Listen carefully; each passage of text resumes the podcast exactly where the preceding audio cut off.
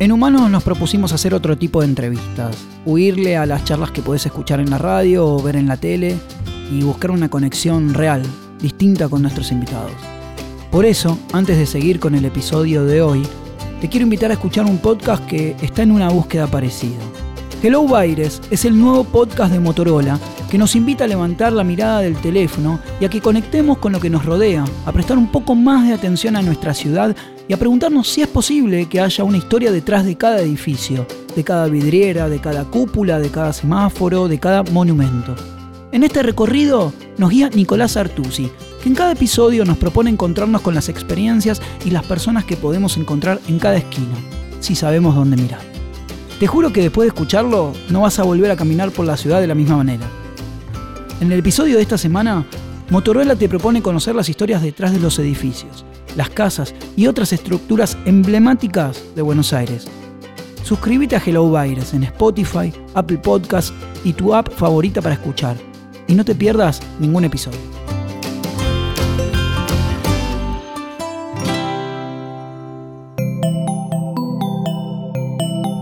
Estás escuchando Posta.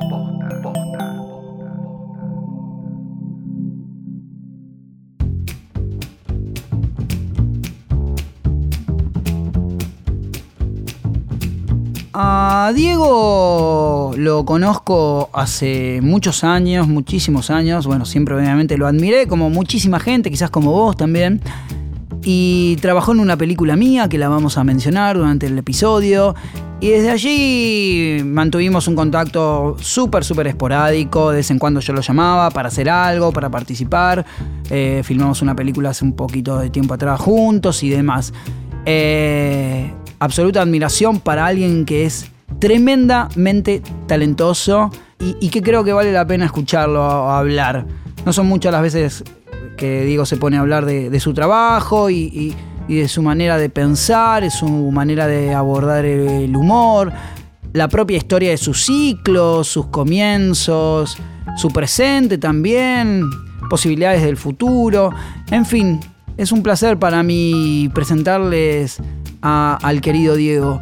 Eh, te recuerdo, ¿por qué no? Ya que estoy aquí presente, en que Humanos ahora tiene un newsletter desde, donde recomiendo películas, series, libros y demás. Y pensamientos random y cosas que se me ocurren. Escribime a humanoselpodcast.gmail.com para sumarte al newsletter.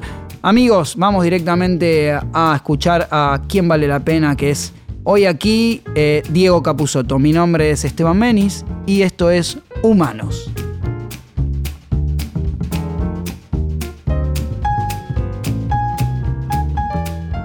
¿Qué haces, Diego? Onair. buenas noches. Onair. Onair, eso quiere decir que estamos grabando. Onair. Sí. Bien. ¿Hablas inglés? ¿Algo? No, no tengo la menor idea. O sea que ahí donde dice on, me, me, me, resulta que es en el aire, pero, pero esto por sentido común, no porque tenga nada de inglés, ni mucho menos. ¿Alguna vez te, alguien te dijo, deberías estudiar inglés porque vos con porque es el futuro. En tu carrera, quizás te conviene. Eh, porque nos van a invadir y para decirles que no te invadan tanto tenés que decirle en su idioma. Claro. Eh, no, no, alguna vez capaz me lo han dicho, pero no, porque yo tengo una especie de reticencia ya con el estudio en términos de que yo, yo tengo primer año aprobado, o sea que no tengo ni facultad ni eh, elegí una carrera. Lo único que me puse a estudiar fue teatro en el año 86, pero hasta ahí eh, dejé los estudios y me puse a laburar. Claro. Eh, un poco bajo esa. esa mm, digamos, era esta idea de que si no estudias trabajás, ¿no? Sí, sí, sí. había mucho, El mandato, No es esta cosa de que, bueno, eh, no, finalmente se aceptó que no iba a seguir estudiando. Pero no, hubo ningún conflicto grave. ¿Hiciste todo el secundario? No, no hice todo el secundario. ¿Hiciste hasta primer año aprobado. ¿Hiciste el primer año? Ah, te tomaste cuatro años libres. Claro, después estaba como en segundo año, tenía como ¿Y qué hiciste de los 13 a 14 hasta No, no, no, yo te, eh, eh, en un momento tenía 17 años y estaba en segundo año. Qué hermoso. Era un repetidor serial. Qué hermoso. Y me juntaba siempre con, con los que eh, supuestamente no había que juntarse y para mí sí. Claro. todo eso, además de una especie de desdén por el estudio, o que me gustaban algunas que otras materias como historia, a lo mejor algo de castellano, y después lo demás, este era como que no me no, no, terminaba de negociar con eso, ¿viste? Y, Y terminé en el año 78 con 17 años, con un segundo año tampoco aprobado. Claro. O sea que tengo aprobado primero.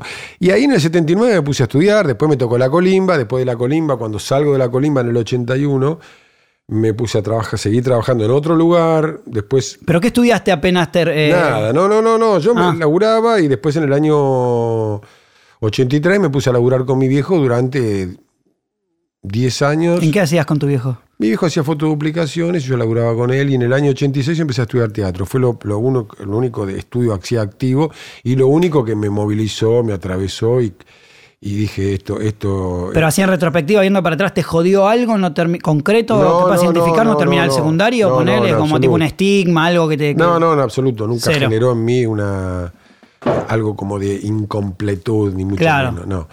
Eh, no lo hice y ya está, listo. Eh, no me iba a quedar en mi casa de vago eh, viendo películas, mirando O sea que el no techo. tuviste viaje de egresados, por ejemplo. no Eso sería la, viajes la anécdota triste. Tuve otros viajes mu- mucho mejor. tuve viajes de ingresados más que de egresados. es un hermoso titular. Eh, sí. Pero no, de ninguna manera. Y no me arrepiento. Y conocí gente, con la, inclusive con muchas de ellas con la cual me veo. Sí. Hasta me veo con un par de pibes de la colimba, con las que habíamos pegado mucha onda ya en su época. En términos ideológicos, en términos de cosas que no se empatizaban, sí. música, ideología política, esas cosas. Algunos dejé de ver, pero hay un par que todavía sigo, sigo viendo aún hoy. De la- del colegio también. Eh, tengo un amigo muy amigo, Fabián Rendo, que es actor también, que lo conozco de cuarto grado, este, y, y mucho de la banda de los pibes de la primaria, ¿viste? Sobre todo de la primaria, del colegio Bertier. Que me, que me A mí la primaria me marcó mucho, la, la amistad. O sea, Sí, mi- mis amigos de hoy son los amigos de la primaria. Aparte estás atravesado por la niñez, que la, para mí la niñez tiene más que ver con la calle que con el colegio, Claro. que es un espacio mucho más, de mucha más libertad, eh, a pesar de los límites de la propia calle, quiero decir, y a pesar de que de los límites de tus padres que te decían, bueno, a las 5 tenés que estar en casa, quiero decir, pero la, está, uno está atravesado por la niñez, que es el, el momento en el que uno es absolutamente inmortal, ¿no? Total. Eh, no solo no te pertenece la muerte, sino que la muerte es el otro que no se sabe qué es tampoco. Sí. Son los mayores, Son los mayores. a los que no vamos a llegar probablemente nunca, o nos falta mucho, mucho, mucho, mucho, hasta que después eh, eh, te das cuenta que no. ¿Y vos, vos tenés un hermano y un. Yo tenía dos hermanos fallecidos. Uno, Los dos. sí, sí, los ah, dos. ok, ok. Más grande, el más grande, ocho años más grande. El Ok. más chico, cuatro más chico. Ok. y tenía también mucha empatía. Tuve a su vez también algún tipo de relación con gente más grande, amigos de mi hermano, Sí. que me daban alguna cabida, eh, sobre todo por un vínculo más musical, porque yo escuchaba mucho de lo que escuchaba mi hermano, y entonces eh, me daban bola por ser el hermano de, de- de Sí. mi hermano. este, Un cariño ahí. Y después tenía así algún vínculo con gente que me llevaba 3, 4 años, sobre todo con gente eh, por eso digo en términos musicales, con gente que escuchaba alguna música que se sorprendían que yo también escuchara, Por ejemplo. desde Crimson hasta Jethro Tull, cosas que yo cuando tenía 14, 15 años escuchaba y muchos de mi generación no, por ejemplo. Yo a través de mi hermano. Entonces conocía gente tres o cuatro años mayor que yo que me daban como, mira este pendejo lo que escucha, ¿viste? Claro. O Franz Zappa, qué sé yo. De, de mi generación pocos escuchaban Franz Zappa, salvo si, tu- si tenías un hermano mayor o tenías alguna búsqueda mu- musical de curiosidad que algunos tenían, pero eran los menos, ¿viste? Claro, sí. O sea, yo tenía la escucha de Pink Floyd antes del lado oscuro de la luna, que lo compré teniendo 13 años, ¿entendés? Y tenía la escucha de los discos anteriores que... ¿Y vos tocás algún instrumento? Porque tu mamá No, era, no, profesora no, de piano. ¿o Mi vieja era profesora de piano, sí, pero yo estudiaba batería, no estudié, o sea, sí estudié batería. Ahí, ahí está, ¿no? Antes del teatro, el único estudio que tuve que también abandoné fue el de la batería, Ah. con Horacio Gianello, baterista de Arco Iris. Ah, Yo a los 18 años empecé a tocar la batería así con una- unos amigos que se llamaban Los Pies Ligeros, tenían una banda que fueron como los, uno de los primeros rolingas así de que se vestían así con saquitos como los estones de, los de principios de los 60 ujú. eh, y que eran de ahí de Floresta, yo era de Villaluro y bueno, tenía, ta- también pateaba por ahí por Floresta. Y estos chicos estaban por hacer un recital y antes del recital estaban tocando y yo me puse a tocar con ellos. Y como que me di cuenta que tenía algo ahí que me ligaba a la batería, no así con los otros instrumentos. Entonces me, al- me puse a estudiar batería, me, puse, me empecé a juntar con muchachos, muchachones que también querían hacer música y esas cosas. Hasta que me puse a estudiar. Después lo de la música también eh, sigo teniendo una ligación Claro, eso te iba a decir. o muy sea, de es mucha una- sensibilidad y fundamental, porque para mí la música es, como diría Nietzsche, sin música la vida sería un error, pero no en términos de, eje- de ejecutor, digamos, ¿no? De, Claro. Pero así no en el día a día escuchás, o sea, en sí, tu casa todo el tiempo, todo el tiempo me escuchando parece música. fundamental escuchar música, me parece que es este, algo que, que es casi para mí obligatorio para ser un- Y a tus hijas, vos tenés dos hijas. Y mis hijas, la más chica, está estudiando cosas más vinculadas al arte, como baile o, o actuación, y la más grande, que hizo también un poco de todo, ahora está estudiando abogacía. Ah, Abogada penal. abogada penal. Eh, y, y escucha música así como vos, le pudiste Sí, transmitir algo de, los gustos que te gustan. Sí, sí, no, no, empezaron a... eh, yo en realidad tenía lo mismo que hizo mi hermano conmigo, lo tenía con amigos de mi edad, que le decía todo el tiempo, escucha esto, escucha. No tanto con, con mis hijas, con mis hijas eh, saben lo que escucho, porque si voy en el auto pongo algo que a mí me gusta y lo escuchan, pero no tienen tanto, tanto vínculo con, con, por ejemplo, con el rock, que hoy está Claro. eh, de- bastante descartado, digamos. Sí. Hoy hay una cosa... A mi hija le gusta también la cumbia. eh, ¿Te va la cumbia, algo de la cumbia? Sí, a mí luego la única música que no me genera mu- mucha empatía es, la, es el reggaetón. El reggaetón, esa cosa sí. latino, latino fea, sí, a mí no me gusta. No, no.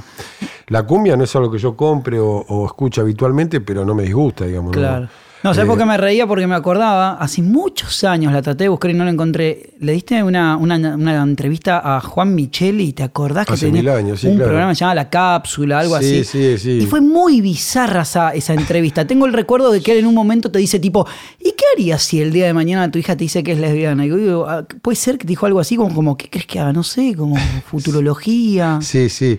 Puede ser que me haya preguntado eso como si, como si fuera una, una cosa que, que nos debería hacer replantear algo que yo jamás me replantearía, ¿no? Como, ¿qué me importa si mi hija es lesbiana? ¿Qué sé yo? Claro. ¿Y cómo, cómo te...? Sería que mi hija vote a Macri, boludo. Que me diga, papá, yo creo en el cambio de Macri, voy a ir a marchar ahora con él. Eso me preocuparía más que sea lesbiana. Me está cargando con todas las cosas que pasan. Me voy a preocupar por la elección sexual de mi hija. Sos pelotudo. Perfecto. Sí, vos sabés que y ya en Barracas vivís hace bastantes años, ¿no? Hace por lo menos. Y en. Barracas 15. estoy hace 23 años, ¿Sabés sí. que te- la, la vez que nosotros nos vimos, una vez, a ver, vamos a contar, hicimos una película. Bueno, vos viniste un día a participar en una película que hice Una yo. película que yo iba a ser uno de los, de los, de, De los de- pro- de- de los, de los protagónicos. Que lo hizo Iván Moschner, que es un genio. Qué grande. Iván, y ahora compartí Sí. una obra de teatro con él Cervantes. Claro. Eh, lo que pasa es que también, claro, en esa época yo estaba con el programa y había que viajar a Miramar. Había recuerdo. que ir a Miramar. No, pero lo que quería eh, eh, eh, contar. Tenía ganas de hacer esa película, de con Sí. ese personaje. Sí, me dieron ganas, pero me era imposible en ese momento. Eso creo que fue 2007. o Pero ni me así. acuerdo cómo. Sí, 2008, 2007. Ni me 2007 acuerdo cómo creo te contacté, porque sos medio No, inhallable. Estás no. como en una dimensión. Al no tener celular. No, claro, claro. En esa época igual no sé si había Sí, tanto tanta movida. A mí me llamaba más por, por teléfono fijo. Al teléfono que- fijo. Porque eso fue 2007. Yo recuerdo que fui a hacer ahí como, una- como un cameo. eh, es más, que me tocó encima actuar con una señora que era del sindicato de Extra, que tenía como 100 años, que había venido a todo por dos pesos. 6, 6 7 años Qué antes. memoria que tenés. Sí, y recuerdo que fue, no sé si no fue el primer día de filmación. Que fue. No, ya estábamos en Buenos Aires, fue el regreso. Viste que no tengo gran memoria. Y se- este, Pero ¿sabes a qué iba toda esta pseudo reflexión? A que cuando nos encontramos, y también eh, la- para que entienda la. eh, grabamos y filmamos una película el año pasado, creo que fue hace Sí, dos años de Néstor Montalbán. Nos encontramos en Uruguay Sí. y te vi con la camperita de jean, con el pelo largo, y dije, este chabón como que fluye en el tiempo de una manera muy extraña. Co- Como que teléfono fijo, barracas, Sí, sí, sí. esa tranquilidad como... Sí, sí. No, bueno, es lo que necesito también, digamos. Este, eh, necesito eso como necesito también entrar en un campo de acción que me lo da, en este caso, el ser actor, digamos. Que eso me resulta fundamental también entrar en otro lenguaje que es el lenguaje de la ficción y por lo cual yo también soy público y por lo cual también se generan en lo que hacemos lo que- esto que se genera en la gente, digamos. ¿no? Entonces, eh, la gente, por supuesto, que ve y sigue el programa o que puede seguir mis laburos en forma eh, particular, pero digo, en lo que respecta a los, a los programas que hemos hecho desde que arrancamos con Chachachá hasta ahora, eh, me resulta imprescindible ese campo de acción. Y el otro es un campo que lo continúo y que no necesita ser modificado por ser actor y ser público, digamos. ¿no? Eh, entiendo que soy público y entiendo que pasé de esto de mirar a ser mirado, ¿no? ¿Qué te pasa cuando sos público? Y me acomodo a esa.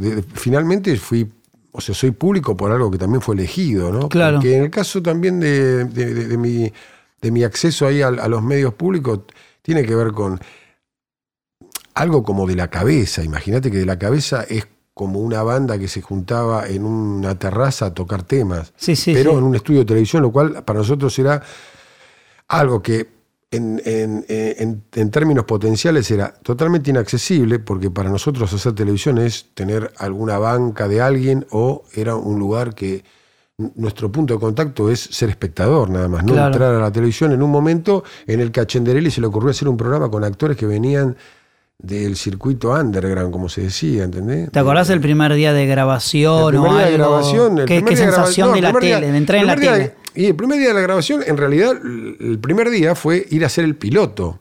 Ah, ¿Entendés? Ir Año hacer- 92. 92. Ir Sí. a hacer el piloto con Fabio y con Alfredo a un estudio de televisión con un, con un sketch que habíamos trabajado el día anterior, ujú. Que no tenía mucho recurso, digamos, más que una idea que estaba clara y mucho papo. Este, yo tenía prácticamente muy poco texto, pero era funcional a la historia, porque yo hacía como de un dibujante publicitario y el sketch era como una parodia al show del Clio, donde Ah. Alfredo era un, era un tipo que llevaba ahí la voz cantante, que era como un publicista, y Fabio también, que era, Fabio era casi como un retardado, que estaba ahí sentado al lado. Y yo era como un dibujante publicitario que no hacía nada, salvo decir una frase que, que no me acuerdo cuál era, que no tenía sentido, y estar con una camisa así toda como, como mo- moderna. Claro. Este, y después me acuerdo que terminaba, eh, el, el- el número terminaba con el tipo, el que conducía, que era Augusto Sousa, que era un actor que manejaba el bar del Paracultural, el segundo Paracultural de la calle de Chacabuco, y que me terminaba preguntando, bueno, nos despedimos con un dibujo, yo no me acuerdo cómo era mi, mi- mi- mi nombre en ese momento, Sí. el personaje, y mi dibujo era el dibujo de un pibe de tercer grado, ¿entendés? Una casita, ¿entendés? Y, no- y nos despedimos con este dibujo como si hubiese sido Sí, sí. eh, una pavada que al entrar al estudio, que me acuerdo que entramos a un estudio donde todos los técnicos después terminaron siendo compañeros, porque finalmente entramos al programa, pero nos miraban como diciendo, ¿listo quiénes son? Claro, era planta fija de. Jugando de- al flipper, que para mí era entrar como a un interrumpir un asado de la UOM. Claro. ¿Entendés? que te miran- ni, ya, ni siquiera de la UOM, de Lampa, ¿entendés? Como que entraste a la puerta equivocada y está Lampa y te miran todo así. Sí, como que, ¿qué dicen- onda? Y no te ven cara de AMPA y te dicen, ¿y este quién es? A mí eso me lo han dicho varias veces, pero en la calle. ¿Te inhibió en siendo- ese siendo- momento? no, siendo actor, entrando ahí y, dije, a la pelota. Nos sentamos, hicimos el número y esos mismos que nos miraban así, como diciendo, ¿estos quiénes son? Se recagaron de risa. Había uno que se mordía los dedos para no, para no reírse. así, una, fue una cosa rarísima, Claro. como, re- como se revirtió ese Sí, clima. sí, sí. Y no te digo que salimos en alza, así, en- todos en alza, pero digamos, eh, eh, nos miraban así como diciendo, ah, míralo, ¿me entendés? Como un, un Sí, tipo sí, que te sí. está probando para jugar al fútbol y te dice, mira, yo te veía una pinta de boludo y mira, juega bien, ¿entendés?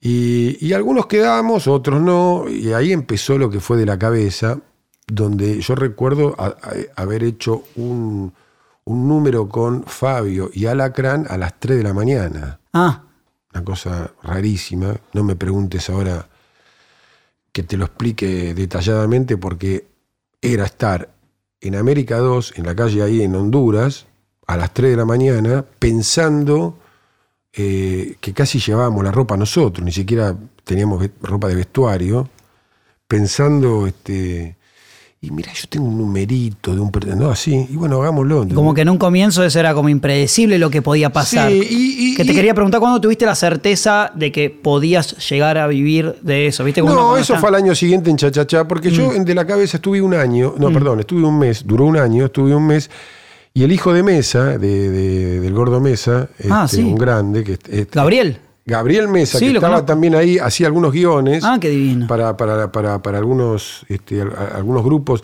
porque de la cabeza eran grupos distintos, ¿viste? Estaba, Sí. estaba Alfredo, Fabio y yo, Alacrán hacía lo, lo suyo, después Alacrán hacía cosas con nosotros, después estaba el- Las Locas como tu madre, estaba La Cuadrilla, después cayó Fabio Posca, después cayó Viva en el Haber, después yo me fui y entró Mex Urtiberea, como reemplazando, como cuando me fui yo entró él. Sí. A mí Gabriel Mesa me dijo, mirá, no hay más, yo estaba como invitado, o sea, me dijo, no hay más plata, yo dije, listo, este programa va a durar dos meses más. y duró un año. Y yo seguía en contacto con Alfredo, a quien ya conocía del, del paracultural de la calle Chacabuco, al igual que a Fabio. Seguía en contacto, a la, a la. Y al otro año eh, fue cuando se armó de la- cha. Cha, cha, cha. Al otro año, en realidad, parte de ese grupo se fue a Canal 9 e hizo un programa que se llamó Del Tomate, porque Sí. en la cabeza era un nombre registrado de, de, de Chenderelli, que fue el que armó toda esta historia. Sí, sí. Nosotros, el grupo que después conformó Cha Cha Cha, seguimos haciendo de la cabeza, que inclusive grabábamos allá, en, filmábamos ahí en La Plata. Y después nos llamó Repeto, que tenía la productora Repeto Naya. Nico Repeto. Para Eso también me gusta en el anecdotario de las cosas. Eh, Para ir a- La entrada de Repeto, por ejemplo, Nicolás Repeto-. ¿Qué onda? ¿Qué, qué recuerdo tenés de Repeto de esa no, época? Repeto estaba al principio con. eh, la idea era como. En un principio se barajó la idea de que el programa podía ir a Canal 13, después finalmente no, no fue así. Quedamos en Canal 2. Había que ponerle otro nombre, porque de la cabeza era un Sí, sí, ya nombre estaba registrado por registrado. En un viaje que Fabio Alberti hizo a Francia, encontró la marcha turca por Boris Vian, que es el famoso tema cha cha cha cha cha, Sí, cha, sí, claro. que fue Fabio un poco el que tiró el nombre cha cha cha y quedó. A, a partir de haber traído ese Sí, disco sí, y haberlo escuchado y haberlo comprado y haberlo puesto ahí en una de las tantas reuniones que teníamos así como para ensayar i- este, ideas. Eh, No, y te preguntaba por el vínculo con Repeto. ¿qué no, respeto, no, respeto se involucraba, como después se involucró Tinelli, qué sé yo. Este, yo tuve buena relación con él. A mí eh, me ayudó más de una vez haciendo algún personaje y estando él ahí y tirándome alguna punta. Después no estaba tanto, Claro. estuvo un, un poco más pegado al grupo al principio. Después me acuerdo que estuvo también este ca- eh. Adolfo Castelo. Sí. eh, también oficiando un poco de ordenador, ¿no? Ahí de- de- No, me gustan estos nombres de repente porque. Y después, eh, después Sebastián Borestein Sí. en, en el 95 que cuando... acaba de estrenar La Odisea de los Giles. hace Claro, un tiempo. y él estuvo con nosotros eh, oficiando un poco ahí como... Había talento. Sí, claro, sí. Había sí. talento. Y ahí hicimos el programa en vivo que era un poco más de- desmadrado, porque el vivo. ¿Cuál era el vivo? El vivo era el que estaba Sebastián Borestein, que Ah, hacíamos cosas sí. grabadas y, y- y- y números en vivo, que fue cuando más rating tuvo el programa. cha, cha, sí. Eh, que de golpe, qué sé yo, lo que si Fabio hacía Peperino, en vez de hacerlo grabado, lo hacía con público y eso generaba una cosa Y ahí más, empezó más a haber una, teatral. una efervescencia. y había una cosa me- media entre la mezcla de lo televisivo y lo teatral. Porque que era- mucha, vos sabés que me quedé pensando de Tinelli. Mucha gente no sabe que Tinelli, por ejemplo, fue el productor de Ocupas. Ponele. Porque Tinelli en el año 99, cuando se termina, cuando gana el gobierno de la Alianza, eh, Tinelli, Canal 7 se hace cargo, El Gordo Hermida, Cartoy Díaz y un tal Olivera, que creo que venía de la coordinadora. Eh, y mm, ellos querían, por ejemplo, un programa como eh, eh, Todo por dos pesos, que ya Claro. había estado en el 99 en Azul Televisión y que lo levantaron. Sí. Lo que no tenían plata era para producirlo. Entonces después, con el cambio de gobierno, Tinelli produjo tres programas para Canal 7, que fue Ocupas, un programa, creo, periodístico que, con, que conducía Majul y nosotros. Ahí va. Todo por dos pesos. Y con Eh, Tinelli tenías todo por dos pesos, relación, así, de No, ir a Todo por dos o pesos, de en realidad, pensar. eh, todo por dos pesos nace de una vez de Sergio Ramírez, que era un productor que también era productor de Repeto, nos convoca a Fabio y a mí, cuando levantan Delicatessen, ujú. que lo producía Cuatro Cabezas, Me acuerdo. con el negro Fontova, levantan este, Delicatessen, nosotros medio quedamos este, en bola con eh, to- to- digamos, todo ese grupo, y a Fabio y a mí nos convoca Sergio Ramírez, que estaba trabajando este, en ese momento con Tinelli, había una idea de hacer como un programa por cable, donde iba a haber un poco de todo, deporte, humor, Claro. noticia, política. X. Entonces nos dijeron si queríamos hacer algo, a Fabio y a mí, para ese canal. Si teníamos alguna idea, que estaba, estaba, estaba abierto para hacer algo ahí. Hablamos con Néstor Montalbano, Sí.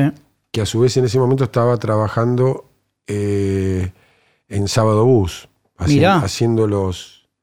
Las ficciones las sería. ficciones, claro, fue dirigiendo las ficciones. Sí. Y después lo llamamos a Pedro Saborido.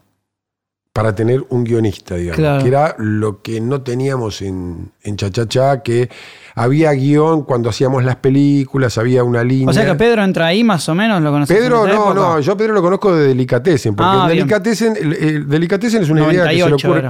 Delicatessen es una idea que se le ocurre medio a Pedro y a, y a Fontova. Fontova quería un poco correrse de, de ese lenguaje de- humorístico que, que- que tenía en Peores Nada, un poco de, la, de la picaresca, quería Sí, correrse sí. a hacer una cosa.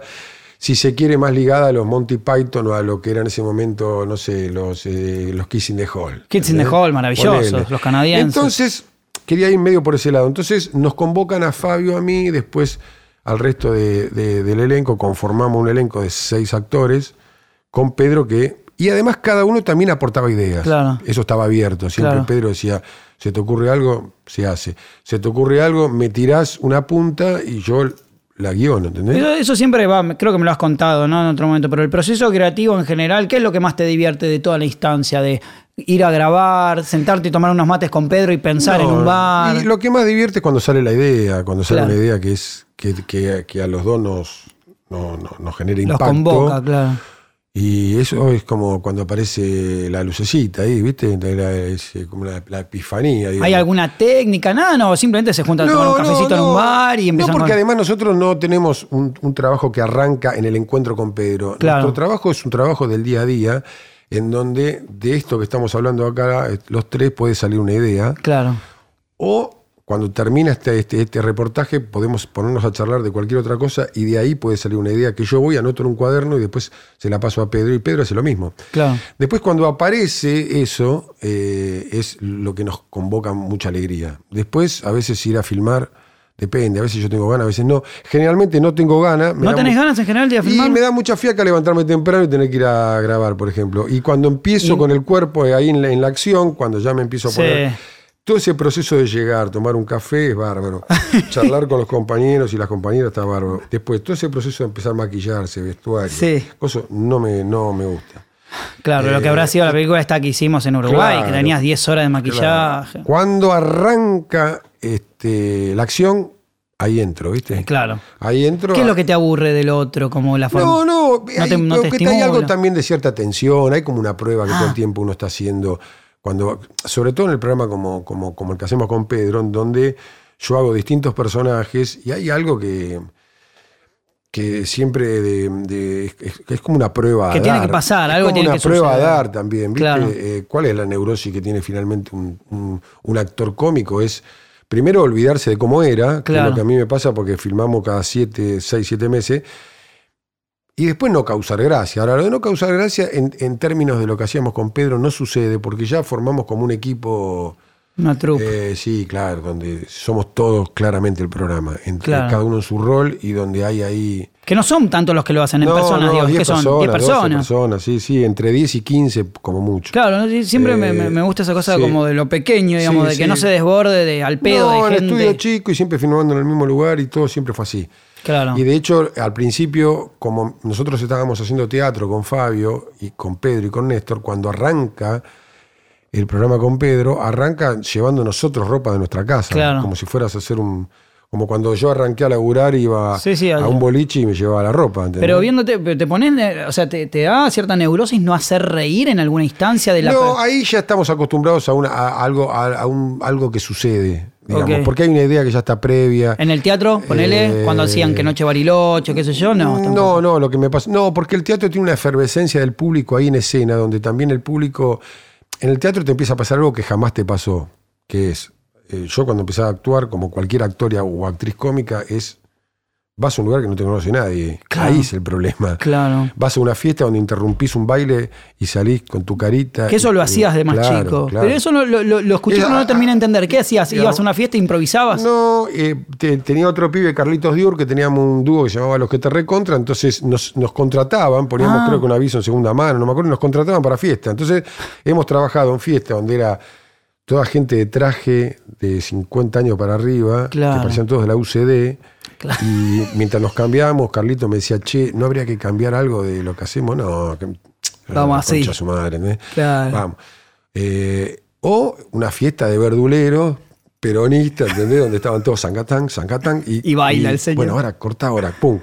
O salir a un lugar donde están todos comiendo y se escucha ruido de plat. O con alacrán laburar en una cosa, en una quinta en los Cardales para pibes de una, no sé de qué colegio que nos interrumpían a cada do- dos segundos que hablábamos. Este, que era una cosa. Pero eso a la larga te, da, te hace más gruesa la piel también. Sí, bueno, pero digo, ahí sí no te conoce nadie y ahí hay, un, hay, hay- hay afrontar un campo ya de, de batalla y un campo Claro. en donde también aparece esto de que si estás trabajando para 50 y hay 20 que están, está- que están borrachos y, están, y vos ahí arriba, que es como un, es, es- e- ese espacio en donde te transformás, porque si no, no actúas, si no te quedas en tu casa. Hay algo que te, te coloca en otro Sí. lugar, est- estar en una que decir, bueno, si vos estás loco, yo estoy más loco que vos. Y acá me vas a sacar de arriba del escenario a trompada, te aviso. ¿entendés? Claro, es ponerle al cuerpo. Eh, es claro. ponerle al cuerpo. Y entonces decían, uh, este- y capaz que aparece este campo también de, de- de miradas donde, bueno, si este pibe se sube acá, qué sé yo, capaz que está loco, de verdad no sé, digo, qué sé yo, pues un loco tarado, no sé. Hay ahí algo que se define este, que finalmente hay una batalla ganada, porque cuando se ríen y no te conocen es una cosa. En el teatro nosotros apenas salíamos, Era la hinchada. era parecía, viste, un, antes de salir los equipos a la cancha, Sí. y cualquier gilada que hacía se ja, ja, ja. y eso también en algún Después punto. pasó de encontrarnos con gente que mientras estábamos actuando estaba dormida, o un grupo de cinco gorditos así, que había uno que no se reía y el otro que lo golpeaba y le decía, pero mira, reíte. Y Claro. el chabón nos miraba como diciendo, no me voy a reír nunca, ¿entendés? Y el otro le decía, pero mira qué gracioso. Y- pero había algo de esa comodidad también que en algún momento te cansó de o te cansaba No, de saber no. que estaba todo, que podías tirar una chilena, un taquito a los cinco minutos. no, que no, el, único, el único momento de neurosis que yo tuve es que como hicimos dos obras, cuando yo hacía el personaje de Irma Yusif, que Sí. lo hacía en términos teatrales y lo hacía durar 20 minutos, y no como la televisión que tenía un tiempo más limitado, Sí. que duraba 3, 4 o 5 como mucho, Sí. ahí había algo del público y de un ida y vuelta que pues, sucede en un monólogo, con un teatro este, con mucha gente, este, con aliados, Claro. sabe, sabe quiénes somos y nosotros Sí, sí, sí. eh, y, y nos, y nos seguían. Y que cuando ter- se terminó la primera obra, que fue Una noche en Carlos Paz, que duró dos años, e hicimos la segunda, que fue Que Noche Bariloche, que también duró dos años, yo volví a repetir ese personaje Irma Yussi, pero no el mismo monólogo, sino que tuve que escribir otro. Claro. Y ahí se te. Entonces me agarró la paranoia de, y si el otro, porque yo disfrutaba mucho ese, ese, ese personaje, porque lo disfrutaba hacer y disfrutaba mucho lo que sucedía con el público, con ese personaje. Y después tenía que volver a ser el mismo, pero con otra, con otra historia. Claro. Y a mí me pasó que después en la segunda obra, durante tres meses, el personaje no lo tenía como firme. Claro. ¿Entendés? Había algo ahí que el personaje estaba y que no estaba, com- este, no estaba Vos sabés que ¿viste? y hay algo de que esto lo escucha poner mucha gente que hace, no sé, eh, que realiza, que hace cine o gente que música, lo que sea, proyectos, digamos. Me llama la atención cuando veo que el programa hoy está en pausa, digamos, eh, Peter Capusotto y sus videos y qué sé yo. Y leí en una entrevista que no sé si es así, como esta cosa de nos cuesta, seguimos buscando quién nos banque. Entonces digo, ¿qué queda para el resto? Porque si vos con Pedro Sí. la tienen difícil para producir el que contenido que, ah, o sea, Sí. que, es, digamos, que, que rompe todo, digamos, que Mira, se- lo que, lo que pasó finalmente es que en el 2016 nosotros hicimos el programa en Turner, que era un programa que mientras lo hacíamos en Canal 7 repetía cosas. Claro. Eh, y a mí me parecía que era un buen lugar para recalar porque nos permitía hacer un programa de media hora. Para mí un programa de una hora eh, en televisión abierta te lo exigen, pero es demasiado. No llegás, hay un momento que no llegás. Mm. Sí, que- sí, sí, que empezás a- Y el propio proceso te altera, y entonces también te altera la narrativa, te altera la actuación, te altera todo. Sí, sí, sí. Hay un momento que llegás medio cansado porque hay que llenar una hora de artística, como se dice. Entonces, para mí, media hora era el tiempo exacto del programa, no más de eso. Lo hicimos, pero después al otro año, no sé por qué, yo no tampoco averigüé, no se renovó el contrato. De hecho, Esto que decís que no A mí me pasa que no me renuevan el contrato o algo y hago todo lo posible para averiguar por qué pasó. Vos Mirá, cuando decís que no averiguás, ¿qué es? no sé, yo porque ya sé que... que- no es una pose, pero ¿qué? ¿No, te, no te nunca- vibra saber? Decir, che, boludo, ¿qué carajo pasó? Este, eh, digamos, porque eh, finalmente te van a decir, bueno, eh, el canal está con otros proyectos. Claro, sí, lo Digamos, compró. No sé, digamos, yo no sé si es eso o si hubo alguna bajada o lo que, eso es lo que no sé. Después, hasta ahora, o- digo bajada en términos de, de políticos o Sí, algo, sí. digamos, de no, ya está, hasta acá. no Hasta acá, no quiero más. Vino uno y dijo, esto no lo queremos más. No lo queremos más. ¿eh? Eh, o dio hasta ahí, punto. Eh, Y por otro lado, en estos tres años no hubo alguna producción, no hubo un productor, alguien que este, haya puesto. Un tipo que ponga plata para producir. No, el programa se repite, se da por Canal 9, estuvo en Netflix, está creo que todavía en Netflix, eh, Flow, Peter Lomblin, Von Bundy, pero digamos, para capítulos nuevos no hubo. Me vuelve loco lo que no pronuncies la X de Netflix, me parece espectacular. Netflix. Netflix. Entonces no hubo así. Claro, sí, Y puede sí. ser que el, año, el, Sí. año- el- el año próximo esto aparezca. Bueno, eso.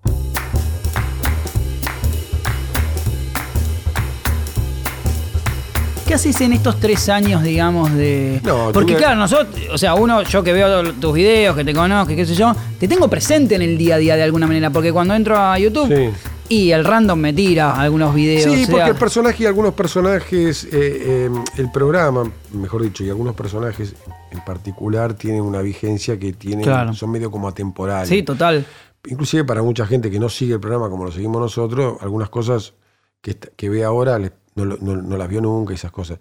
Eh, yo tuve algunas otras actividades, como también tiene Pedro, es decir, o películas, o, Sí. o lo del Teatro Cervantes, que fue también para Eso mí es alucinante lo que. muy movilizador, porque me permitió volver a hacer teatro de autor que hacía del año 90, que no hacía exactamente, no Claro. hice mucho teatro yo Claro. de autor, eh, con gente que admiro mucho y que me dio ahí este, un, un ejercicio que fue muy interesante en el, en el antes.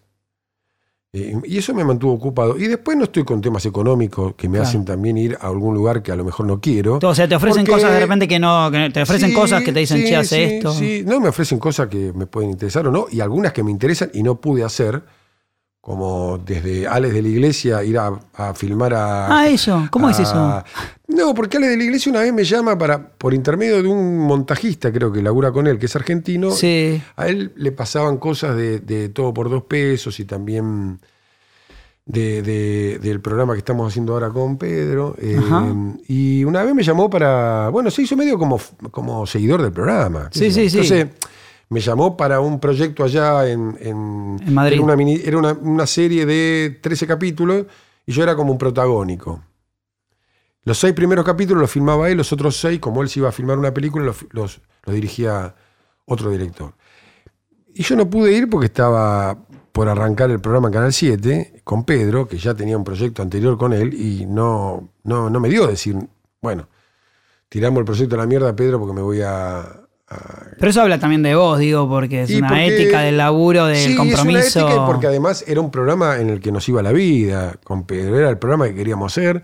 Y entonces primero para mí está eso y después está lo que, lo que, lo que venga, que Y no te- ser y- muy importante como esto, no solo por, por la admiración que yo tengo por Ale de la Iglesia y su cine, sino que era muy interesante también el proyecto, y viniendo de Ale de la Iglesia, más a- aún, porque es muy difícil que... Y eso capaz Alex que otro tipo te- piensa, te da más guita, te abre Ni mercados. pregunté la guita, simplemente Claro. sabía que no lo podía Fue- hacer, o sí, que era decirle a Pedro, mira, Pedro, yo me tengo que ir tres, cuatro o cinco meses a España, este, hablemos con el canal para hacerlo más adelante o el año próximo. Claro, Para mí estábamos recién empezando en Canal 7 Claro. con el programa y había que hacerlo y había que hacer eso. ¿Y no se repitió eh, la posibilidad de laburar con él? O... No, no, porque yo me encontré con él, tuve encuentros, pero digamos, no hubo todavía proyectos que nos, que nos junten, digamos. Claro, Pero a vos- sí porque me- a vos te gusta el cine. Me gusta el cine y, Sí, he- sí. y sí, claro, me gusta el cine. A veces no me gusta tanto el proceso de filmación, me parece eh, una maravilla, eh, casi a- atravesando lo mágico, lo que después es eso La está pantalla. montado, ¿viste? Es- es- eso que está tan, está fragmentado en el hacer eh, y que a veces genera un tedio eh, y que a veces inclusive yo creo que más allá de que vos, uno como actor tiene que estar muy atento en el cine todo el tiempo, no te puedes ir nunca. En algún momento te va porque tenés una hora, este, anda a tomarte un café porque Sí. falta una hora, ¿entendés? Sí. Eh, entonces, como es como unir, es como unirse del personaje y volver, y es como unirse de ahí, de, de la concentración. y Con la crueldad de que se tiene una toma y vos capaz que estuviste una hora y, pico esperando. Claro, y el director yo veo que está como más al palo porque es así, porque tiene que tener un control de todo eso, que es un gran desmadre. Y el actor o la actriz está ahí medio dando vueltas, Sí. que no sabe. Y después es una maravilla lo que sucede de eso. Sí. Y yo particularmente soy, a mí me gusta, me fascina más, digamos, el cine, inclusive que el teatro. El teatro me gusta más como, como corporalidad ahí, como, como, Claro. como, como protagónico, digamos, ¿viste? No Claro. protagónico de obra, digo, protagónico con- de, de- de estar en la escena, ¿viste? Sí, sí, con esta. Más que como espectador. Con esta, con la película de Néstor, que, que, Montalbano, que compartimos, que era muy divertido desayunar contigo a la mañana y viajar en barco y de vuelta y bla, bla, bla. Me pasó lo peor de mi vida a nivel actuación, que yo no actúo tanto, que fue que eh, tuve mi primera escena, yo le tenía un poco de temor a Néstor, me habían Sí, dicho sí. que era medio bravo, cosa Sí, que no sucedió. Sí, sí. Pero, y vino el asistente y me dijo, se hace en plano secuencia. Y tenía mucho texto y tenía Y migraña. eh, o sea, en un momento le dije, negro, bancame cinco porque la estoy pasando para el Para el orto. claro. Y me volví a Buenos Aires por dos días solamente para ver a mi novia y volver. sí. Porque, Sí, sí, sí. No, y Néstor además es un- son de esos directores así como muy sanguíneos, donde pone el cuerpo, él, eh, ya no sé si como prueba al actor o a la actriz, pero le pone el cuerpo él ahí y, y te obliga también a entrar en una que es una especie de locura. Yo le escuché una a, a él, a Néstor, el último día de rodaje, que me lo pintó de cuerpo entero y me parece espectacular. Él estaba filmando la última escena donde aparecen los Beatles, ¿te acordás? Sí, sí. Eh, eh, no los verdaderos, Sí, ¿eh? claro, Vos sabías claro. que ya los Beatles no, no están... Creo que está Ringo Starr. nada Sí, que no. Y Paul McCartney, Sí. que estuvo el otro día. por. Exactamente, tocaron hace poco. Pero entonces agarran y, y él estaba filmando, sentado en el monitor, y un productor, eh, él decía, hace esto, hace esto, le decía Néstor a los actores. Y dice, ¿les parece que ya está? Dice Néstor, sí, total, ya está, dice el productor. Se dio vuelta, le clavó la mirada y le dijo, hasta el último segundo pongo mi, mi compromiso de hacer lo mejor posible, como que... Sí, Y el tipo estaba filmando hace siete semanas, sí, sí, sí. ¿viste? Sí, sí, claro, claro, claro. Sí, sí, sí, sí. Te lleva ahí a, a un, a un lugar. Con Néstor a mí siempre me pasó que con la amistad que tengo siempre estoy Claro. ahí como con un nivel de concentración que te lo lleva también su, su propia energía, ¿viste? La Sí. propia energía de Néstor al dirigir. Como si no fuera amigo, ¿viste? No me relajo nunca con Néstor. Pero Porque, eso está bueno también, ¿eh? No, eso sí, claro, sí, porque te hace entrar en una que. Un día no- no estábamos. te deja, no te deja paviarte, ¿viste? Sí, estábamos, eh, había llegado, estábamos en una mesa de catering comiendo, éramos muchas personas, Sí. uruguayos, de todo, había 25 o 30 personas. Y que, eh, me acuerdo que había mm, un ciego, no sé si te acordás. Bueno, Sí, una sí, cosa sí, muy. Era una anécdota tremenda. Y de repente un tipo te grita, tipo, no sé si te acordás, a ver, Capuzoto, contate un chiste. y hubo un silencio. Sí. Sí, sí, sí. Contate un chiste, son de esos que dice. Y, y bueno, el humor es contar chistes después de todo. ¿qué? Claro, ¿Cómo actúas humor? claro. Contate un chiste, claro. Sí, a mí me pasa mucho eso que. Igual me causa gracia esos malentendidos. Los malentendidos son también una maravilla. Sí. Cuando te confunden o te dicen, ¿viste? Pero ¿con quién te confunden a vos? Y a mí me han confundido alguna vez con Tortonesi. Tortonesi siempre jode con que lo confunden conmigo. Ah. Y, nos, ca- y, y lejos de ofenderme, me causa. Un día yo estaba en un tren y eh, viajando en tren, que yo, cuando en la época hacíamos cha cha cha y una mina. Qué hermoso disco, el que. ¿Y el hermoso disco de quién sería? Le digo. Claro, la mina me había confundido con Mex, Urtibería. Entonces me Ah. decía el disco que había sacado Mex con Alfredo Sí. y la Hollywood, que, que era músico del carajo, estaba el negro, el negro Fontana, Malosetti, Sí, Javi- Lito eh, Pumer, sí, este, JJ tremendo. Morelli en batería. Tremendo. Claro, y la mina me hablaba como. Y yo, en vez de decirle, no, no soy Mel, decía, "Eh, qué bueno, bueno, gracias. Decía, Te quiero hacer preguntas, aunque me dé, aunque, aunque sean cualquier cosa y aunque te Sí. Me, tiro así a decirte idioteces y a soltar un poco esto de, por ejemplo, te imagino el momento como, te imagino mucho en tu casa tomando mate, no sé, vas a hacer gimnasio, te voy a preguntar incongruencias, respondeme lo que quieras. ¿Haces gimnasia? ¿Vas a hacer fierro? No, no, no. ¿Salís no. a caminar? Salgo a caminar, salgo acá. Caminar. Salgo a caminar, salgo a caminar por una cuestión más que de salud. De salud no, porque después salgo a caminar y Pare, como abuelo. tres panchos, ya no es salud. Pero para tener el cuerpo un poco en movimiento, sí, sí, me gusta caminar. Toda la, tipo, toda mañanita una caminata. Todos los días media hora camino. ¿Con tu medio, mujer? Medio rápido. No, soy Solari, Solo. Solari. Y no voy a un gimnasio ni a palo. O sea, camino ahí cada tanto uno me para y me llega una foto. Y Claro. yo le digo, mira que estoy apurado. Claro. Estoy corriendo porque eh, tengo todas las arterias tapadas. Claro, me estoy por morir. ¿Ves televisión? Pero eh, sí, sí. eh, ¿Qué ves? Camino y veo, y veo televisión y me gusta mucho esto de tirarme en la cama y ver cualquier estupidez, digamos. A las 3 de la tarde a puede la- ser. Que es la hora donde la parca para mí te toca el timbre. No como dice Pedro a las 7 de la tarde. Esos son los domingos. Claro. Para mí, como de 2 a 4, no, o sea, si no lees un buen libro, no hay más nada que hacer, salvo que estés en actividad física. Sí. Cuando digo actividad física, es en mi caso estar actuando. Estar, Sí, sí, sí. ¿no? Dos de la cual es como una hora que no existe, Hay ¿no? algo que termino de comer y yo inmediatamente me tiro en la cama, si es que no estoy haciendo nada, obviamente, reitero, Sí. y me pongo a ver este eh, eh, em, pro- Real. programas inclusive en los que no creo. No, no, no, veo cosas más de. No, no, no, no tanto de acá, no. Ah. No, no, no, veo, eh, no sé, algo que me puede interesar y voy también a descubrir algo que me, Claro. que me interese. No tengo algún, algún programa que siga. Pero me puedo detener en cualquier imbecilidad así y, tranquila sin ninguna ¿No sentís que te descansa el cerebro? Hace bien eso también eh, un poquito. Sí, es un ejercicio que tengo que no me disgusta y que también me gusta. Veo mucho cine también en, en- en la cama que comparto con mi mujer. Tenemos un televisor donde también veo mucho cine. Sí. Y me gusta mucho a la noche también estar viendo la televisión y quedar- empezar a quedarme dormido. Ah, qué es algo lindo. que siempre me fascinó. Y te pones la placa dental y ya. para- Ninguna placa dental, no, No, digo, eh, me quedo, empiezo a quedar dormido y me, me resulta interesante. Alguna vez dije, puta, no me quiero quedar dormido porque me interesa esto que veo, pero finalmente me vence el sueño que no soy fácil tampoco de dormir, con lo cual, Claro. si el sueño me vence, eh, bien vencido ¿Lees, estoy. lees Bien- bastante? Y, y leo, sí, sí, leo. Eh, ¿Tienes algún criterio en particular? ¿Te recomiendan libros no, amigos? no, estoy leyendo ahora, me han regalado libros como de, de, de Saer, libros que me interesan de, de Leónidas Lamborghini, cosas que tengo ahí para leer y que suelo más en el verano tener un poco más de tiempo y de, Claro. de una especie de disfrute y de un acomodarme también en la lectura que me, que me gusta Claro, mucho. que te sí, más. al igual que el cine, son cosas a- a- para mí imprescindibles, ¿viste? Claro. Para llevar a cabo toda esta... ¿Quién te hace reír hoy? ¿eh? ¿Usted está qué? Perdón, no te Ignominia. No, me hace reír. ¿Qué te eh, hace reír hoy? Lo que veo, lo que hab- habitualmente veo que me ha hecho reír antes, hoy y me seguirá haciendo reír, ¿no? Algunos personajes en particular, algunas cosas ligadas al, al cine, al teatro. Pero digo, de comediantes, por ejemplo, Por eso los hermanos Marx me siguen haciendo reír, todo el cine mudo, me sigue va. haciendo reír muchas cosas que veo de acá también.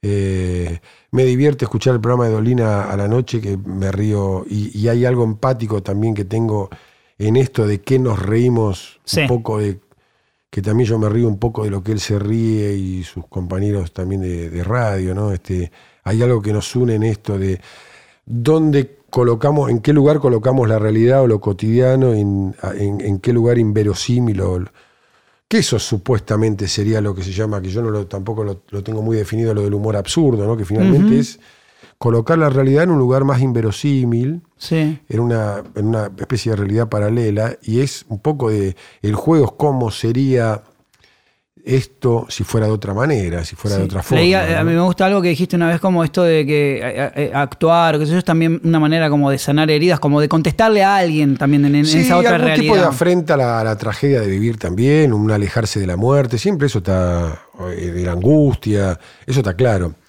Eh, cuando yo digo reírse un poco de la tragedia de la muerte es para mí cuando los tipos que hicieron ¿Dónde está el piloto? fueron a ver Aeropuerto 74, que era una película de tragedia, de lo que se llamaba cine catástrofe, y se rieron toda la película Claro. ideando lo que después hicieron, que es donde está el piloto. Claro. Y de alguna manera, sin entrar en psicologismo barato, esto de reírse de la tragedia es también suavizarla o, a- o por- o darle una afrenta o ser un poco más poderoso de lo inevitable, que es la tragedia. Que, Que es la muerte momento, que era lejana cuando va- niños al principio eh, que claro, mencionabas. ¿no? Y esa cosa que te puede llegar a pasar, digamos, con el humor o con el lenguaje humorístico, pon- eh, darle una especie de naturalidad que no tiene la tragedia, porque la, tra- la tragedia nos, nos paraliza, nos, nos da miedo. Y a través del humor sí podemos naturalizarle que no nos importe, no nos importa nada, la realidad la podemos que, claro. transformar en lo que nosotros querramos, o esto del día a día va a ser otra cosa. Es como cuando hacíamos Luis Almirante Brown, que es qué pasaría, no en el caso específico de Spinetta, porque Spinetta se ría mucho de sí mismo y se cagaba de risa de todo lo que hacía, eh, y ya lo ves en cualquier nota que el tipo está hablando seriamente y después hace Quiebra. un chiste sobre eso, ¿entendés? Sí. Una, una- como una autoparodia. Sí. Pero Luis Almirante Brown nos, nos generaba de gracia de qué pasa si alguien con la poética de, de- de- alguien como Spinetta tira toda la mierda y termina diciendo, y bueno, yo terminé transando porque cuando puse dos culos me vinieron 70.000 personas más, ¿no? Lo Claro. cual demostraría una especie de desasosiego con, con respecto a la, a, Sí. A- la, a la sociedad toda, ¿no? Porque digo, si la sociedad demanda esto, estamos, Sí, sí, como una- la, la problema, gran derrota. Como una gran derrota. La gran claro. derrota existencial, Eh, ¿Y qué sería con un tipo que está cantando una canción que viene por un lado y de golpe termina diciendo una, algo que no esperás, que también es la base clave del humor, la sorpresa, esto de que con total naturalidad un tipo le está hablando eh, al amor en términos de, de una, con una poesía inclusive compleja y termina haciéndose al carajo como Jorge Corona. o sea, Claro. ¿no? Digamos, es, es como que en algún momento Baudelaire tiró toda la mierda y dijo más, si ahora me echo un buen polvo y se va toda la mierda, dice, ¿no? Ponele. Claro. Bueno, eh, de, de- de- de esto nos reímos y de esto eh, me río también cuando encuentro pares que de alguna manera tienen... Te alivia tener esos Algún- compañeros también, ¿no? Este gente, digamos, uno puede descansar la cabeza contra una realidad sí. tan dura de repente. de- Sí, porque además a mí me hace reír gente no en términos este, de, de- de trabajo o profesionales, ¿no? gente, los amigos que sabés que este es muy divertido y sigue- lo sigue siendo, ¿viste? Claro. Esa cosa que, que es más un recreo de, de muchachotes que suelo tener con, con amigos con los que me encuentro y en donde la risa ahí no tiene ningún... Vos. No, sí. tiene, no tiene más que el resultado de, Sí. del- del- de la, la propia celebración, ¿viste? Sí. Vos- yo intuyo que sabés, pero sabés que hay algo que se llama Instagram. eh, Sí, no, no tengo, sí, no, no. Sí, sí, No tenés celular, vamos a empezar por ahí. Sí, tengo un celular que ya te digo que era de mi madre. Circunstancial. circunstancial. Ni lo usás. Para, para intercambiar algunos Sabés mensajes. que hay todo un mundo ahí digital. de- Sí, mm, sí, sí. No, nunca se me dio- Lo que pasa es que también estoy bastante ocupado en estos tres años eh, que no estamos haciendo el programa, estoy como bastante ocupado en volver con ese formato. A, a su vez, esto de estar tres años sin hacer el programa nos ha alimentado esto de reforzar la idea de hacerlo Claro, te más ganas, digamos. y de tener más contacto aún con eh, eh, esto que, que quiere seguir teniendo vida para nosotros. ¿no? Entonces, eh, estoy más atento a eso eh, y no a la idea de algo que podía suceder en Instagram, que es si hay que, hay, que se puede hacer. Bueno, algo Digo porque. que eh, pu- puedo hacer en un minuto que dicen ¿Entendés que esta pelotudez vista de mi, desde mi eh, idiota punto de vista? Vamos a decir dos veces punto de vista y tres. Eh, o sea, hay comediantes, se llaman comediantes, mucha gente que hace supuestamente humor Sí, sí. en internet, hay gente que llena teatros, Sí, o que- sí. lo que fuera. Y no están ni mal ni bien, no importa, no estoy haciendo un juicio de valor. Pero estoy diciendo, podrías de repente el día de mañana, no sé, abrirte una cuenta y se me imagino si, si es tuya, poder hacer cosas desde ahí. Nunca te vibró eso, nunca sentiste esta es la Por ahora no, Nunca no. te vibró que- quedarte afuera de algo digital. no, no, no, no, por ahora no, no, no, no, no, no. Eso me parece que hay, tiene que haber una especie de necesidad en donde también uno diga ante la posibilidad de que algunos proyectos no salgan o, o queden ahí, viste, encriptados, uno agarrar y decir, bueno, si tengo que hacer algo que a lo mejor dure un minuto, bueno, ¿qué Claro. se puede decir en un minuto que sea interesante? Bueno, es algo con lo que yo podría este, pensarme. Eh, y puede ser interesante también. No es que lo descarto, no me. No te pasó hasta ahora. No me pasó hasta ahora. Pero no tiene que ver tampoco con la, con la idea de respetar como tu ritmo y tus ganas y no estar No, con el celular no. todo el día, tampoco ni siquiera no eso. sé, qué sé yo, no, no Claro. sé, todavía no lo tengo así como, como, como programado ni me convoca todavía eso. Y contame esto último, eh, estás, están como en plan con Pedro de... Estamos como en plan. Yo, yo el año, yo el año que viene tengo. eh, también no acumulo tanto, ¿no? Digo, el año que viene tengo como dos o tres cosas dando vuelta y ya con eso para mí me alcanza. Sí, sí, obvio. Por- desde volver con la obra de teatro en el Cervantes un mes y medio, que se repone la obra. Eh, fue, imposible para mí ir porque no había lugar. No, O sea, lo o que sea, pasa o es que también no- este es una sala muy chica de 67 butacas, Claro. entonces se complica un poco. O sea, no salían las entradas, te decían, Sí, "Me- sí, mañana sí, jueves salen las entradas. Yo decía, dale, me, me levanto y a la media hora Es que medio complicado. Y ahora se repone, la obra estuvo tres meses y cuando se reponen las obras ahí en el Cervantes son por un mes y medio. en la misma sala. En la misma sala, Qué creo que a partir de fines de febrero. Ya. Después no sé si esa obra tendrá algún resultado por fuera del Cervantes, no lo tengo. Que suele, a veces pasa así que las obras del teatro oficial Puede tienen la, ser, la puede chance. ser. No, no tengo idea por ahora. Sé sí que vuelve la obra un mes y medio, febrero, marzo, abril, Sí. por ahí, o de fines de febrero a principios Sí. de abril. Y después hay una película con que está ahí dando vuelta, digamos que no, no, no quiero adelantar porque no está confirmada, Claro. pero que sí es factible, que pueda para mitad del año próximo salir que es la adaptación de un libro que a mí me interesa formar parte de ese, de ese, eh, de ese proceso y de ese proyecto. Eh, y después con Pedro la idea que tenemos es volver con el programa, quizás en otro formato, quizás en más modesto, quizás por las redes, no sé si por un canal, no sé, digo. Claro, sí, eh, sí. Me parece que hacer un programa de, de- de un- o un ciclo de menos programas, eh, creo que está elegido para tener más control Claro. un poco de lo que hacemos. Claro. Eh, y no generar tanta, tanto la expectativa que sí generaba el programa cuando estaba en Canal 7 de un nuevo ciclo, sino que el programa circule. ¿Por qué? Porque el programa aún hoy tiene vigencia y sigue circulando. Y en este caso, la noticia sería que hay capítulos nuevos. Fin. Y que si hay algunos personajes clásicos como Mickey o quien sea, bueno, son capítulos nuevos de Mickey y capítulos nuevos de otros personajes y con un concepto que se nos ocurra, que cierre, digamos, eso, que puede durar media hora o 15 minutos. Sí, saliendo de la tiranía del tiempo, del formato de, de, de tanto temporada. la expectativa de algo que no tiene por qué generar expectativas, salvo la noticia para los que les interesa de que el programa circula ahora con capítulos nuevos. Eh, porque el programa está todo el tiempo en, en la escena, ya sea porque hay algún personaje que atraviesa Sí, pasó ahora con Juan Domingo escena- Peró, por eh, perdón. Un, un escenario Sí. político Sí. o por, por, por, las re- por, por lo que nos hemos referido con el programa, ¿no? Esta cosa que no- no- no- nos atraviesa como, como cultura, como, como, como escenarios sociales que han estado ahí colocados en el, en el programa porque somos de acá nosotros. ¿Y qué, qué vamos a reflejar? Que no sea algo que, que tiene que ver con la proximidad con el otro, con los territorios habitados, digamos, con el país, qué sé yo, con nuestras costumbres, esas cosas. Eh, y que son a veces atacadas también, digo, no, no estamos hablando del concepto, estamos diciendo Sí, sí.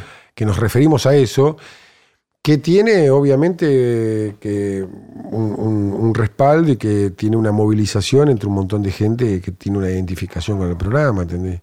Y que le resulta un programa importante de ver, un programa importante de compartir.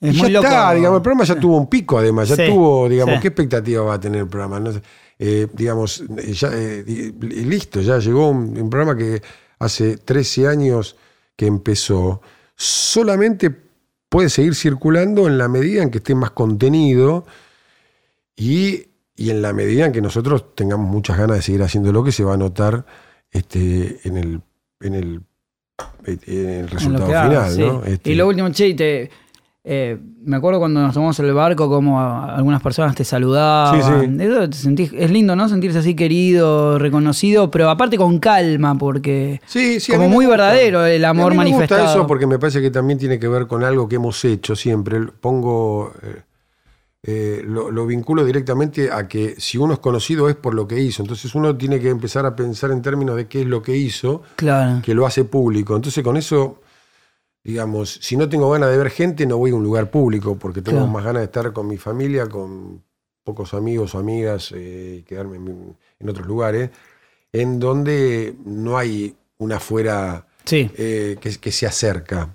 Ah, hay- Pero que igual nunca me dio la sensación de que necesites ese afuera, o si te pasa a veces que necesitas, no, sé, no, lo digo da- del costado más boludo del No, ego, salir a da- dar una vuelta para. No, salir a dar una vuelta para que me saluden, no, porque es una cosa que, que me viene pasando ya desde, desde que, ni siquiera en de la cabeza. Cuando hicimos cha cha cha, que la primer pareja, que eran dos pibes, un pibe y una piba mucho más jóvenes que yo, que, que me hicieron, uy, mira quién es, ¿entendés? Sí. Este, no la necesidad de dar una vuelta. Yo ando todo el tiempo, digamos, por, por, por el barrio y por distintos lugares de la capital eh, y el, el saludo es como inevitable. Claro.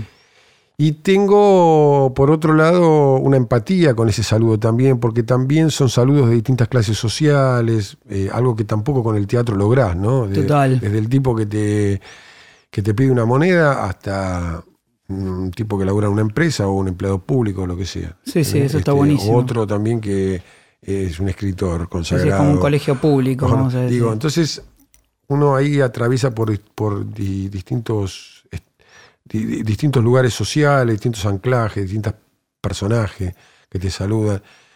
y que uno está atento a ver qué pasa, qué, qué resulta de lo que uno hace, en lo que te dice el otro, nunca en lo que dice uno, no, no salgo ya a decir, te voy a explicar un poco lo que hacemos, todo lo contrario, ¿no? Claro. Este, porque lo que te dice el otro es algo que no, que no sabías también, ¿viste? Te ilumina hay una Sí, sí, zona o sí. algo que. Y hay, hay algo de eso. Total. Che, Diego, bueno, gracias por tu tiempo. No, loco. no, por favor, lo que te voy a pedir es una colaboración para la Asociación Argentina de Actores de 12 mil pesos.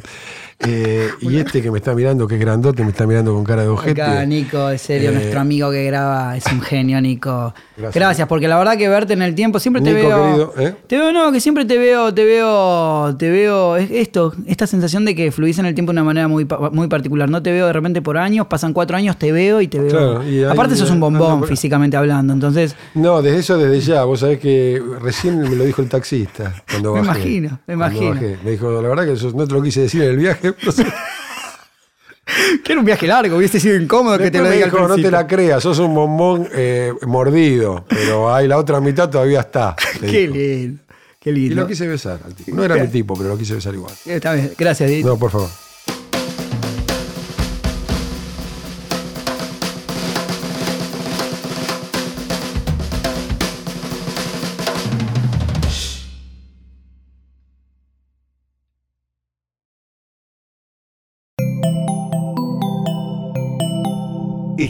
Escuchando Posta.